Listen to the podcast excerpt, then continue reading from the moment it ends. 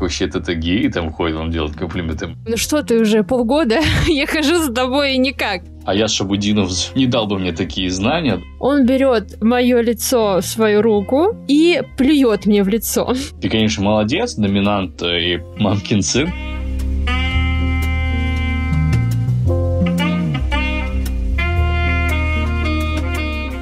Всем привет! Сегодня у меня в гостях секс-блогер, организатор секс-вечеринок в азиатском стиле Секусу Пати. Все контакты в описании этого выпуска. Я была на его вечеринках, с удовольствием их советую. Привет. Привет. Я часто замечаю, что люди, которые не знакомы с секс-культурой, с культурой секс-вечеринок, считают их участников и организаторов очень недалекими, примитивными и даже примативными, я слышала такой термин, а, людьми. И я хочу это изменить. И с целью раздемонизации людей из секс-сообщества вообще расскажи себе, кто ты по жизни, по образованию, есть ли у тебя семья, как ты зарабатываешь на жизнь, вообще все, что находится за рамками секс-вечеринок. Все на самом деле просто. Жизнь, э, так сказать, э, организаторов ивент-мероприятий э, может быть не такой уж, как в основном люди себе представляют. Начнем с простого, с образования. У меня есть высшее образование, специалитет. Я учился на таможенника, а работаю в сфере IT по коммерческой части, по взаимодействию с разными там партнерами. В принципе, стандартное у меня как бы прошлое. Это школа, университет, срочная служба в армии, и как бы все адекватно.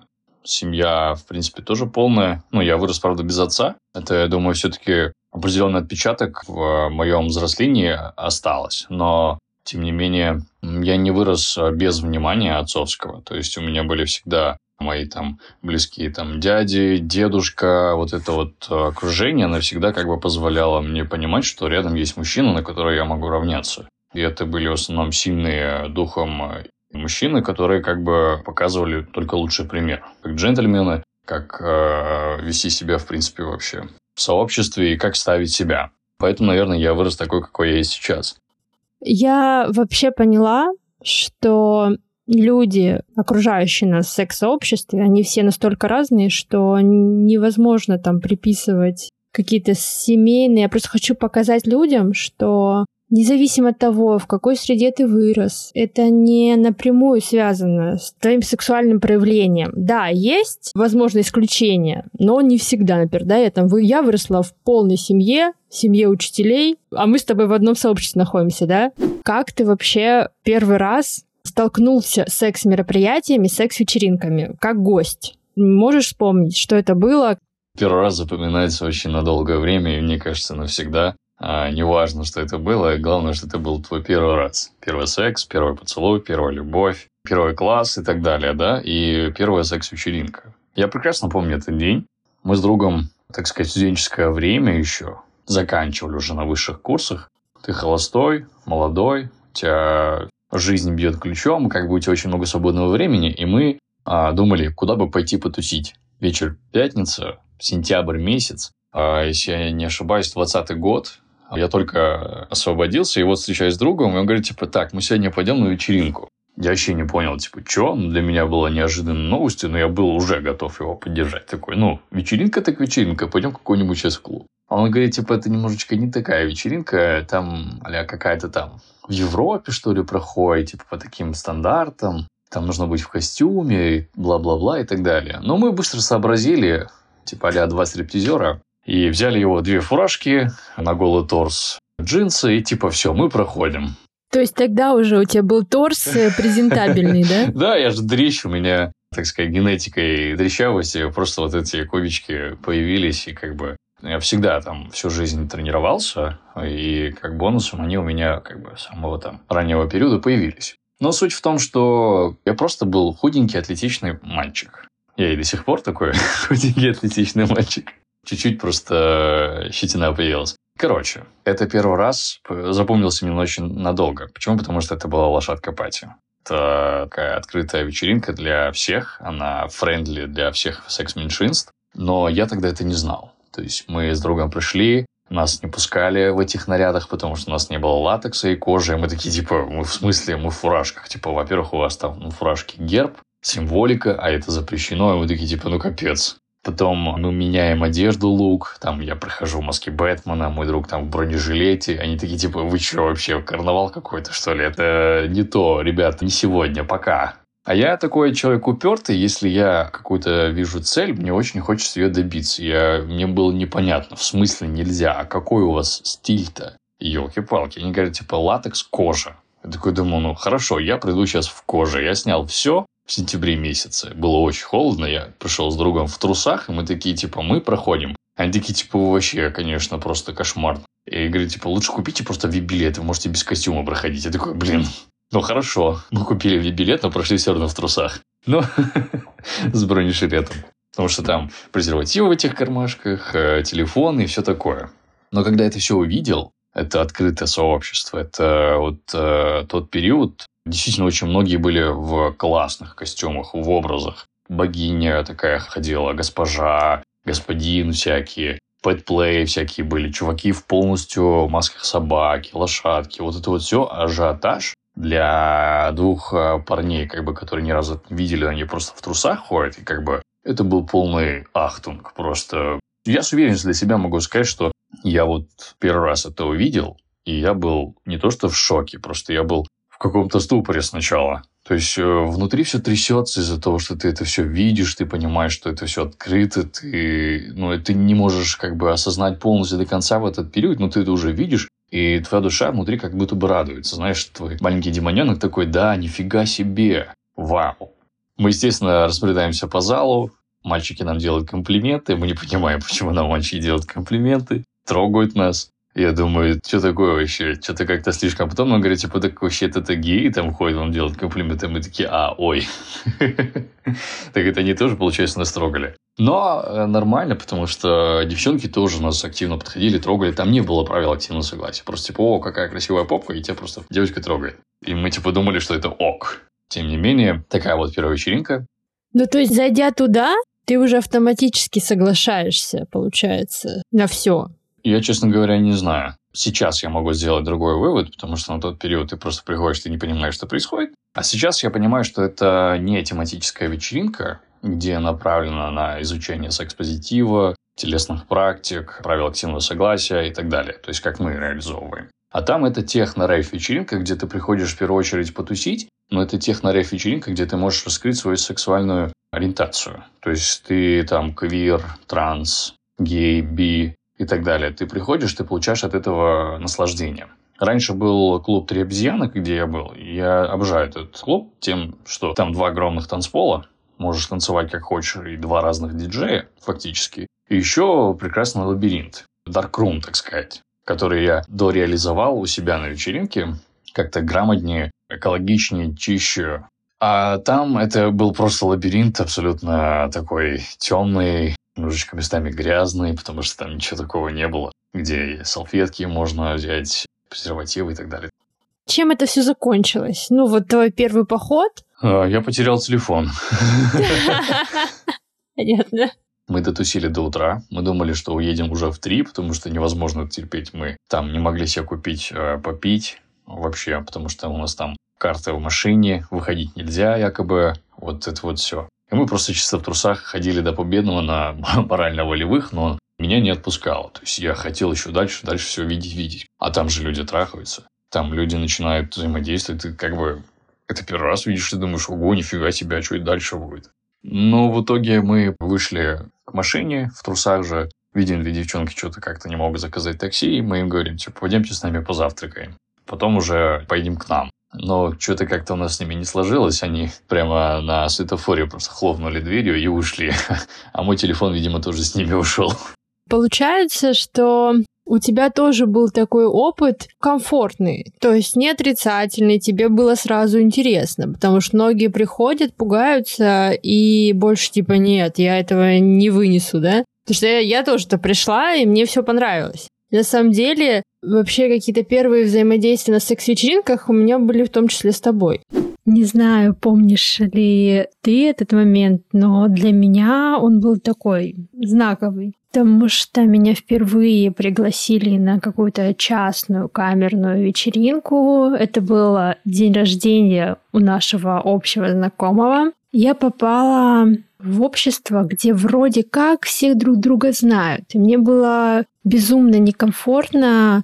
Я не знала, как кому-то подойти, с кем-то поговорить и вообще познакомиться. Я была в тот период на стадии развода. Я даже, по-моему, не развелась еще официально. Но уже тогда мне хотелось чего-то такого сексуально нового, интересного. И вот уже вечеринка подходит к концу. К концу подходит для меня, потому что мне нужно было бежать. И я подошла к организатору, у которого был день рождения, и сказала ему, что вот, я хочу секса, мне скоро уходить, придумай что-нибудь. и он придумал тебя. То есть вот так вот мы с тобой э, познакомились. Это было уже полтора года назад, и мы все равно с тобой пересекаемся, где-то сталкиваемся на мероприятиях. Как-то такое, знаешь, не мимолетное, запоминающееся все же, и все вылилось в э, запись подкаста. Ты говоришь, что ты попал на эту вечеринку. Получается, у тебя как структурировалось? Сначала была вечеринка, а потом, я так понимаю, ты завел секс-блог. Ой, нет, я до секс-блога очень долго рос. Как долго? Для кого-то года полтора – это быстро, а для кого-то это очень долгий период. Все в зависимости от того, насколько у тебя активно насыщенная жизнь. И так получилось, что я пошел на первую вечеринку, я увидел это все. И на этой вечеринке девчонки, две лесбиянки, когда мы ждали там очереди, сказали, типа, чуваки, это, типа, немножко не то, попробуйте сходить еще на другую кинки-пати. И я такой, типа, о, прикольно, надо запомнить, кинки-пати. Мы сходили, и после этой вечеринки у моего друга сложилось впечатление, что это слишком тяжело для него, затратно энергоресурсами. И он, типа, особо не хочет. И он реально после этого больше никакую вечеринку не посещал. А я пошел.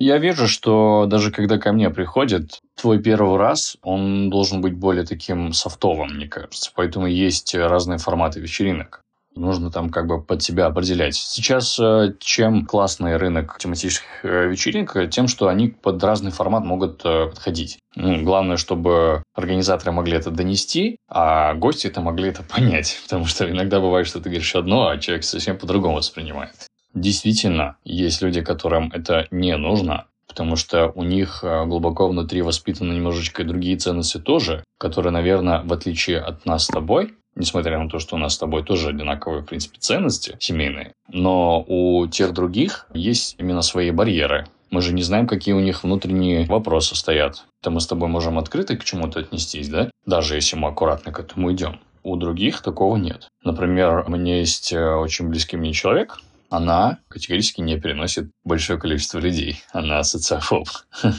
Но при этом она, в принципе, открыта во всем.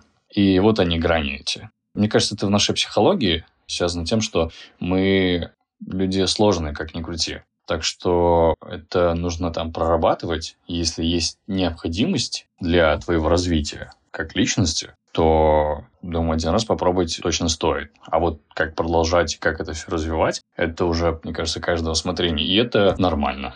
Я просто смотрю за тобой, как ты начинал путь секс-сообщества, мне просто интересно, повлиял ли твой, например, секс-блог на то, что ты начал сам организовывать вечеринки? Тогда лучше мое имя вырезать и оставить как хитрый самурай. Все-таки я веду анонимный блог. К чему суть? Да, я на самом деле начал ходить на вечеринки, и я очень дико смотивировался. Я тогда вообще не думал про блог. Но еще до тематических вечеринок у меня были очень много разных историй, с э, приключениями, да, где твой партнер, там, девушка, ты кого-то находишь, кому-то приезжаешь, что-то происходит. Это действительно целый огромный большой рассказ. И это на пару с моим другом, на тот период мы очень активно там гуляли. Понимаешь, мы могли пойти после тренировки в парк Горького с э, просто желанием просто прогуляться. В итоге мы возвращались там через пару часов с девчонками к нему домой и тусили у него дома, и все это заканчивалось, ну, понятно, чем, да? Вот. И это очень веселые такие моменты в жизни, которые как бы я хотел еще влить. И основной целью моего блога было то, что я, во-первых, пишу анонимно, я могу писать открыто, откровенно обо всем, включая секс. Просто в процессе, когда ты пишешь о вот этих вот 18 плюс похождениях, все-таки ты уже больше приближаешься именно к секс-блогу, как ни крути. Потому что ты уже пишешь о взаимодействиях между людьми противоположного пола. И вот как-то это плавно вылилось то, что я начал писать разные тематические тексты. Допустим, раньше, еще год назад, никто не понимал, как нужно скрещивать пальцы для сквирта чтобы ты не уставал, потому что ну, пальцами вот так вот двигать это нереально. Какое предплечье должно быть, чтобы она еще дошла до конца? Нет, надо было как-то по-другому, просто двигай плечами, бро. Простые темати... ну, такие в темные советы от меня, они как бы потихонечку выливались. Я помню видео мое, которое я просто записал в пиццерии, как типа берешь, скрещиваешь вот э, средние два пальца и как бы вот двигаешь плечами. Через пару месяцев я видел, как в интернете просто серфит эти пальцы мои. Я думаю, о, видимо, я все-таки какой-то вклад сделал для парней, и это хорошо. Что тебя останавливало? Блог вести свой открыто. Сейчас я понимаю, что останавливало.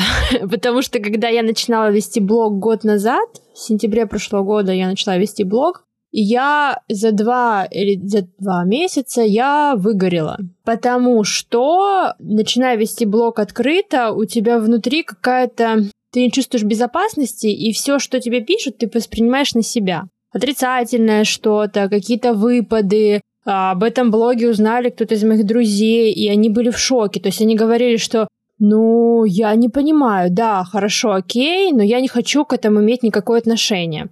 То есть они не хотели меня идентифицировать с, с моим блогом. То есть, блин, с частью моей жизни люди отказывались, ну, люди не из секс-сообщества, да, они отказывались меня принимать вот такой, какая есть. И мне на каком-то этапе, ну, пришлось отказаться от общения с людьми, потому что они не понимали, зачем я это делаю.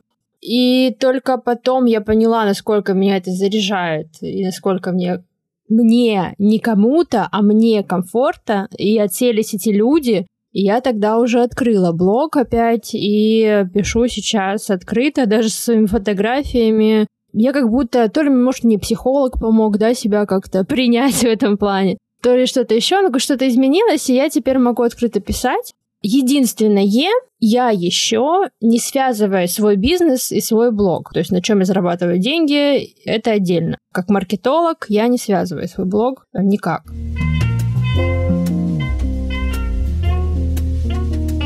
Почему именно секс-вечеринки? То есть как эта идея вообще пришла? То есть те, кто-то предложила, давай создать... Вот, например, как э, в прошлом выпуске мы общались с Ваней. Ему предложили. Вот он сказал, что вот у меня есть такая фантазия. Он говорит, ну давай сделай нам. И он сделал. Как было у тебя?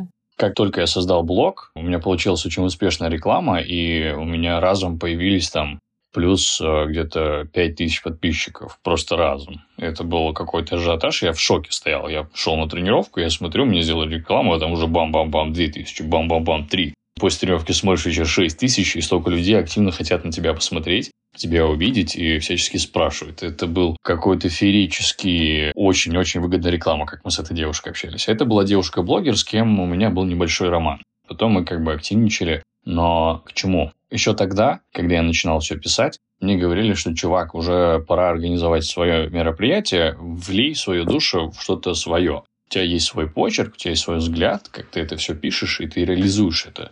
Я вообще не хотел воспринимать это, потому что на тот период еще не было ничего такого с внешней политикой, да, еще никто не уезжал, и ничего такого не было. Мне было достаточно то, что делают ребята, а если делают хорошо, то пусть делают. Я буду просто поддерживать их и двигаться в их же направлении. Но в феврале случилось то самое, то, что как бы сейчас до сих пор это все идет, специальная военная операция. После этого периода я начал замечать, что большинство тематических ребят, секций позитивных, они просто открыто заявляли, что они не могут жить в стране, которая воюет с соседом. Что как бы внутри меня еще на тот период тоже вызывало сумбур. Вообще для чего, как и так далее. И я истинной истории как бы не могу располагать. Но факт есть факт. Ребята просто уходили, а сообщество оставалось. Но какое сообщество, если основного костяка идейных вдохновителей рядом нет, да? И побывав на нескольких вот э, моих э, любимых вечеринок, так сказать, я чувствовал, что ну, уже не та атмосфера, что-то не то, уже хочется чего-то вложить, где-то чего-то не хватает, где-то вот недоработано. И я подумал, что, ну, во-первых, рано или поздно они все захотят уйти, потому что непонятно, когда все закончится. Вот, а это уже где-то месяцев семь шло, у меня внутри засела такая мысль еще с самого начала, что а что будет с теми ребятами, которые вот, ну, не уедут. Я вот тот человек, который душой и сердцем привязан к России. Таких, как я, много. Я уверен в этом. Я видел, что многие ребята тоже остаются. Это была основная идея. Все-таки как-то что-то свое зародить. Один я это, конечно, не сделал. Я начал искать э, единомышленников. Нашел Карину, предложил еще Оле. И вот мы вместе втроем что-то пытались организовать. Но вначале у нас немножечко соли еще не вышло, потому что я человек, который больше за там... Если я и делал, то я делал такие закрытые, локальные, обычные вечериночки. Просто типа компания небольшой собраться. А у девчонок уже большой бэкграунд за этим. То, что кто-то уже организовал большие ивент-мероприятия. А Оля вообще уже в своем роде гигант именно по тематическим вопросам. Она очень круто шарит БДСМ. И я решил это все соединить. Мне интересно, знаешь что? У тебя формат такой позиционирования азиатских вечеринок. Это азиатское пошло тоже, наверное, от блога, потому что хитрый самурай, но хитрый самурай – это почему все-таки самурай? Хитрый, потому что это я в своем там, в своих приключениях очень хитро поступал в определенных ситуациях. И это как-то отображает да, мой характер. То есть я там люблю что-нибудь такое более хитрое провести, как-то завернуть ситуацию. Как-то так получается, что я, может быть, удачливый, но действительно все как-то хитро складывалось. Хотя на самом деле я не думал даже об этом. А самурай, потому что у меня все-таки какая-то есть философия внутри, что ты но если даже не имеешь какой-то либо цели, у тебя есть путь, ты идешь по этому пути. Что-то очень близкое к самурайскому духу, где есть там свой кодекс, не обижаешь там слабых, борешься со злом и так далее. Ну вот что-то в этом духе. Это меня дико мотивировало. Ну вот знаешь, это коннектится с секс-мероприятиями очень хорошо, что там главная тема кодекс активного согласия. Да, у тебя главное тоже есть своя какая-то тема и свой кодекс. Да, у меня есть, сложились свои правила, как ни крути, уже свой почерк идет. И в самом начале очевидно было, что нужно что-то из хитрого самурая вытаскивать. И что мог бы сделать хитрый самурай? Это э, вечеринку в японском, э, азиатском стиле. А Япония – это страна зарождения шибари. И, в принципе, страна, где всяческие разные фетиши у самих японцев, несмотря на то, что у них сексуальная активность как бы вообще невысокая. Но они очень большие извращенцы но они по-другому сексуально активные, не в том формате, в котором мы как бы привыкли вот так вот, наверное. Да, они закрыты от социума, но при этом они в своей индивидуальности очень э, развращены, как бы что как бы тоже круто. И я решил, что, во-первых, нужно что-то брать из наших соседей, так сказать, потому что все-таки философская часть, она имеет э, очень классный смысл. И начал э, с того, что у нас основа на секуса является телесная практика. То есть, где вот само шибари – это что-то основное, где ты можешь раскрыться благодаря классному мастеру, что девочки, что мальчики могут подойти к мастеру и тебя с нежностью и любовью и садизмом свяжут, да? И дальше ты уже можешь пойти да, по мастерам, где вот что-то тебе откликается. Но в последние моменты мы начали потихонечку экспериментировать с более такими острыми темами БДСМ. У нас в команде есть э, Маша, прекрасный верхний садист, и мы постепенно, аккуратненько для желающих там проводим эти, так сказать, практики с кунаями, иглами и так далее. Но очень бережно, аккуратно, чтобы это, это был не бэт-трип, а вот все-таки то, что им хочется. И действительно, когда мне люди говорят, что это вообще нереально что-то, это, это очень круто, мне кажется, я все-таки иду к правильному пути, когда слышу такой отзыв. Я просто хотела тебе рассказать о своем опыте шибари, потому что я же вообще не очень любитель практик, я больше любитель э, сексуальных взаимодействий, самой атмосферы. Для меня все эти практики не имеют никакого сексуального контекста, вообще никакого. На одной из последних вечеринок, мастер-сет, я с ним очень долго общалась. На одной из последних вечеринок я приезжаю с подругой, мы сексуально позаимодействовали вообще отлично. Он говорит, ну давай, пошли, пошли. Ну хотя бы попробуем, ну что ты уже полгода, я хожу за тобой и никак. Я сопротивляюсь, а я вообще не понимала, в чем прикол, но мне было интересно, типа, думаю, что там люди получают. Я хорошо решилась, говорю, хорошо, меня связываем только там без подвеса, без ничего, потому что первый раз. Он меня связывает, я понимаю, что мне это нравится, ну, как бы я испытываю от этого, получаю кайф удовольствие, но это никак не связано с сексуальным удовольствием. Я прям погрузилась в экшен, в какие-то болевые моменты, и это все через себя очень кайфово. Я просто, я еще люблю на гвоздях стоять, а это очень похожая боль. Но как только он пытался прикасаться до моих эрогенных зон, меня сразу просто, знаешь, как током било и выбрасывало из этого кайфового состояния, я сразу такая, блин, так, что-то не то. То есть у меня как будто мозг не коннектит какое-то сексуальное удовольствие с этим болевым ощущением. Вот, ну мы потом пообщались, я объяснила ему, он типа говорит, да, прикольно, я понял, как бы, ну, это нормально. У некоторых так. Для некоторых это просто разрядка эмоциональная. Вот это шибария, но не сексуальная. Поэтому Э, на вечеринках я точно никогда больше не буду пробовать шибари или какие-то болевые ну, практики, там, я не знаю, ваксплей, что там еще есть. А мой максимум, который я прям получила удовольствие, кайфанула, это йони-массаж. От йони-массажиста, вот, который у тебя там на вечеринках тоже бывает. Там просто человек мне подошел, и я прям кайфанула. Все остальное для меня как-то очень странно. Но в контексте того, что это японское, что у тебя тематика Японии, это очень коннектится и классно.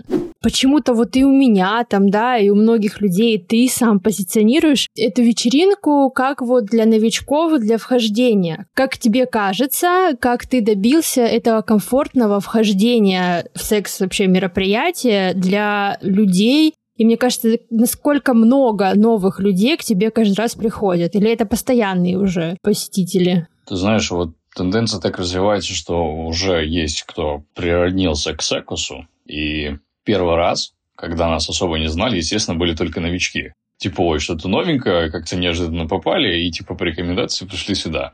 На мой взгляд, это все из-за того, что у меня очень активно позиционируется Dark Room и отдельные зоны, где нет взаимодействия. И новички, естественно, будут прятаться там, где, типа, вообще запрещено взаимодействовать. Вот это White Room, специфичный мой. И там как бы просто чил, там могут быть э, чайные церемонии, а просто танцы, просто общение, фоткаться можно, общаться, вот это вот все. И есть Dark. Там нет правил, там есть активно несогласие. Это значит, что человек тебе подходит без разрешения, начинает трогать, целовать и так далее, пока ты не откажешься. Если ты отказываешься, человек просто уходит. Но здесь нет такого, что типа ты заранее подходишь, спрашиваешь разрешение, общаешься и так далее. Нет, просто без слов, просто видишь, тебе нравится, а смотришь взглядом, окей, у вас есть там коннект, все, ты подходишь, делаешь. Во всяком случае, как на практике показывает, все-таки все равно люди подходят, спрашивают, можно вас потрогать, можно ли там присоединиться, можно ли это, можно ли то. Но вот оно ключевое отличие ты можешь прятаться там, где безопасно, и идти туда, где очень опасно. И мне кажется, вот это все больше привлекало новичков. Ну и плюс, э, наверное, это еще для меня точная тайна, пока которую я еще не разгадал, потому что мы тоже пока только вот скоро будет год, как мы работаем над этим. Мне кажется, уже к концу следующего года мы уже будем понимать точно, что нас э, привлекает в аудитории нашей. Потому что отзывы очень разные. Новички скорее приходят из-за того, что просто такой формат им, может быть, откликается. У меня более камерно уютный небольшой э, формат, где там порядка 100 людей, может быть, 120 происходит. Локация у меня не сильно большая. И, естественно, там есть несколько делений по зонам. В принципе, ничего такого, что могло бы привлекать именно новичков все равно, мне кажется, вот этот формат твой White Room, как ты говоришь, он все равно как-то привлекает, и ты как бы идешь не боясь, что к тебе будет это подходить, как на лошадка пати, да, и трогать тебя, да, там точно никто не будет трогать, там можно, ну, просто посидеть, пообщаться, и мне кажется, это, да, интересная тема. Еще мне, знаешь, что нравится в твоих вечеринках? Это ценообразование. Ценообразование, когда единый формат э, цены для мужчин и для женщин. Немного вечеринок, на самом деле, существует в таком формате. Ну, где-то, например, для мужчин дороже, для девочек вообще бесплатно, либо там какая-то ниже цена, или для пар отличается цена. Вот мне кажется, это тоже уравнивает присутствие мужчин и женщин на вечеринке, и не так, э, как это поспокойнее ты себя чувствуешь. Конечно. Все-таки я потом уже осознал, что когда ты за девушку даже платишь, она сразу чувствует некий либо дискомфорт, либо уже снимает с нее ответственность, она как будто что-то обязана. И плюс, э, я думаю, что, ну, во-первых, люди должны понимать, что у меня не такой формат, что кто-то что-то обязан в целом. То есть моя задача это сделать э, красивое пространство и безопасно, чтобы люди могли получить классное удовольствие. Как корректно провести отбор людей? А, особенно это очень, мне кажется, такой щепетильный вопрос для мероприятий, которые привлекают новичков. Потому что когда к тебе приходят уже люди, понимающие, как себя вести в секс-сообществе, там проще. Знаешь, это у меня такой был созвон э, на мероприятии. Девочка со мной созванивается по фейстайму, мы с ней общаемся, она говорит, где ты была? И я начала перечислять, где я была, она такая сидит в ахере, у меня вопросов нет. То есть э, для нее все понятно, что я буду себя адекватно вести, что не будет со мной никаких проблем. А как с новичками? Как отбор вообще ты делаешь, чтобы не попали какие-то случайные люди, не понимающие вообще принципы секс-сообщества? Ты знаешь, более аккуратный человек – это тот, который первый раз приходит. То, что я заметил. Они более аккуратные, они не хотят накосячить, чтобы их не выгнали. И они как бы адекватнее себя ведут, нежели те, которые очень завсегдаты, они могут поорать. У них уже есть друзья, которые давно не виделись. О, здорово! Там, э, когда все трахаются это немножко другое. Но а если задается вопрос, как э, отбирается, то здесь, как организаторы, мы должны исключить свое субъективное мнение. Да, как бы организатор имеет право отказать по личным там соображениям, человек не нравится, да, но я лично считаю, что, как, э, так сказать, медик, да, у меня нет ничего личного, у меня есть как бы а, задача и профессия, так сказать. И э, я должен работать именно с тем, что вот человек хочет. И поэтому я разбираю больше вопросы об его желаниях, его целях, как он это все видит, как он это хочет реализовать, например, какой у него опыт был, и в первую очередь, откуда это все узнал. То есть бывает такое, что просто залетный человек, я даже обычных залетных в открытый чат не пускаю. Там у меня он закрытый, и по заявкам там вступают люди. И там, ну знаешь, не побоюсь этого слова, камшоты всякие разные которые просто, типа, знаешь, порнухи насмотрелись, поняли, что это секс-вечеринка, пришли, о, да, давай, я вот, вот сразу. Нет, сразу нет. Есть шансы у тех, у кого, как бы, которые словами через рот, да, или буквами через клавишу написали свое желание, это откликнулось в нас, мы понимаем, что это адекватная там писанина, и мы уже пишем после этого. Вот это называется отбор от нас. Ну, слушай, я э, раньше думал, что типа, ой, да, в принципе, нормально, мы просто посмотрим на фотки, и ну, сразу будет более-менее ясно, кто к чему. Но когда мы перешли в ручной режим и начали прям четко отбирать, кто к чему, качество вечеринок начало увеличиваться в лучшую сторону, потому что народ уже сразу в костюмах, они понимают, куда пришли, они знают, что нужно делать, они понимают, в принципе, какое удовольствие они могут здесь получить или не получить. Как-то так складывается очень камерно, уютно и классно. Потому что для вечеринки, для секс-вечеринки очень важен, как я уже сейчас понимаю с опытом, да, если я захожу куда-то в новое пространство, это общая атмосфера. То есть как люди одеты. Они там одеты в шортах и в футболках, да, либо на них очень красивые эротические костюмы. Это очень имеет большое значение. Какая музыка играет какие вообще вокруг э, дизайн э, помещения, интерьера. На самом деле это очень классно и кайфово настраивает тебя на взаимодействие, да, или на общение, на какое-то более близкое. Вообще мне нравится самой процесс. Вот я там за неделю, за две до, до вечеринки я уже думаю, так, что мне надеть? Что нужно купить, или у меня есть что-то свое. Ну, как бы я уже сама думаю, и мне это очень нравится.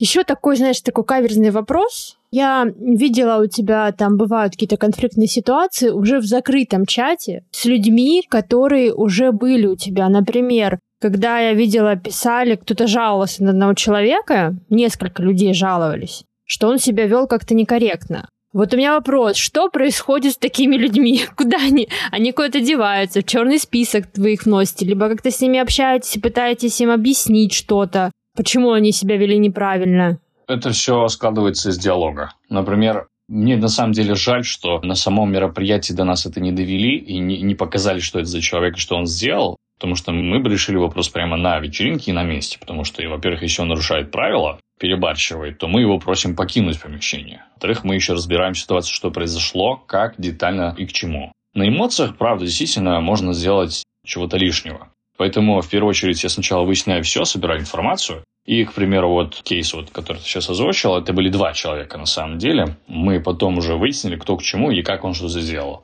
Один из них пришел вообще по рекомендации. Он уже завсегдатый вечеринок.